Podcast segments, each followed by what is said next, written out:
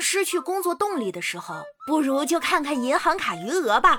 之后你就会发现，工作根本没啥用。我操！哎呀，防不胜防啊！欢迎光临请讲段子。之前吧，很烦那种一边玩游戏一边大声自言自语的玩家。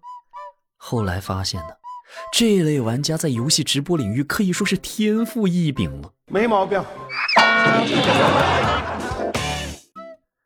家长的生活经验都比孩子丰富吗？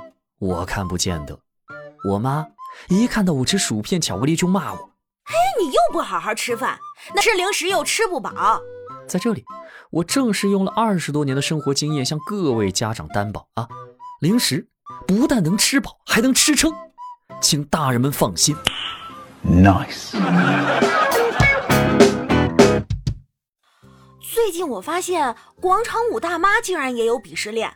大家听我说啊，就是大商场门口跳的，瞧不上小区门口跳的，笑话他们上不了台面；小花园里跳的呢，又瞧不上那些大商场门口跳的，觉得他们人多闹腾；文化宫群众艺术馆门口跳的，嫌弃其他所有地方跳的，认为他们都是野路子。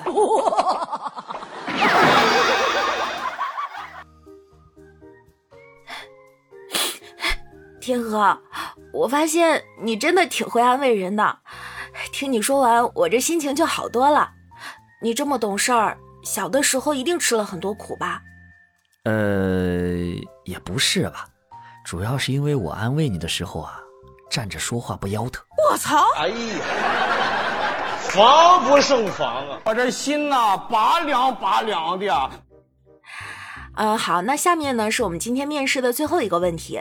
呃，你的上一份工作到现在中间有一段职场空白的时间，能说说那段日子吗？呃，讲真的，那可是我人生中最快乐幸福的一段时光。搞错了，再来。车真的不能随意借给别人。去年二月刚提的车，因为我的车是两座的，比较有排面，朋友就找我借，没办法，只能借给他。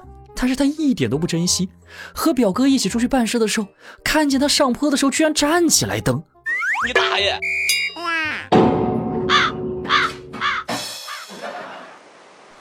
哎呀妈！昨天出去吃饭，回来的时候雨下的特别大，根本就叫不到车。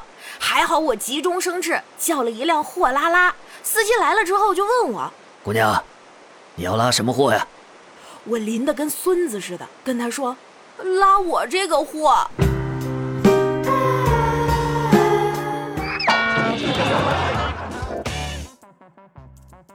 现在想想，当有人传你的谣言时，最好的解决方式就是不搭理，不辟谣，也不澄清，要不然就越辟越广。不信你们就感受一下啊！经过这些年孜孜不倦的科普，相信水猴子的人是多了还是少了？Nice。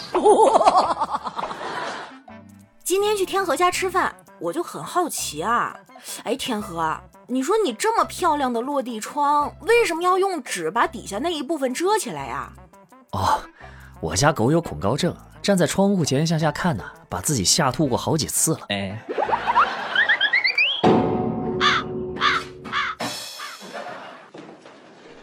在家无聊去看个电影，买票一张四十五，给了售票员一百，他居然找我十块。我手里拿着钱和售票员对视五秒，啊，呃，先生，你一个人看电影啊？我太难了，你大爷！哇如果你是个三四十来岁的活人，总能听到你都这岁数了，不年轻了，这辈子就这样了。但你要是个三四十来岁的死人，就会听到，哎，太可惜了，这么年轻，大好的未来还在后头呢。没毛病。我在这里呼吁，所有的文字都可以礼貌一点，行不行？我不反对你吸我血，是吧？但是你进食的时候，可不可以不要吵到你的食物呢？有个问题想问问大家。小朋友的小名为啥都是小汤圆、小糯米、小丸子、小泡芙？哎，为啥都是南方菜呢？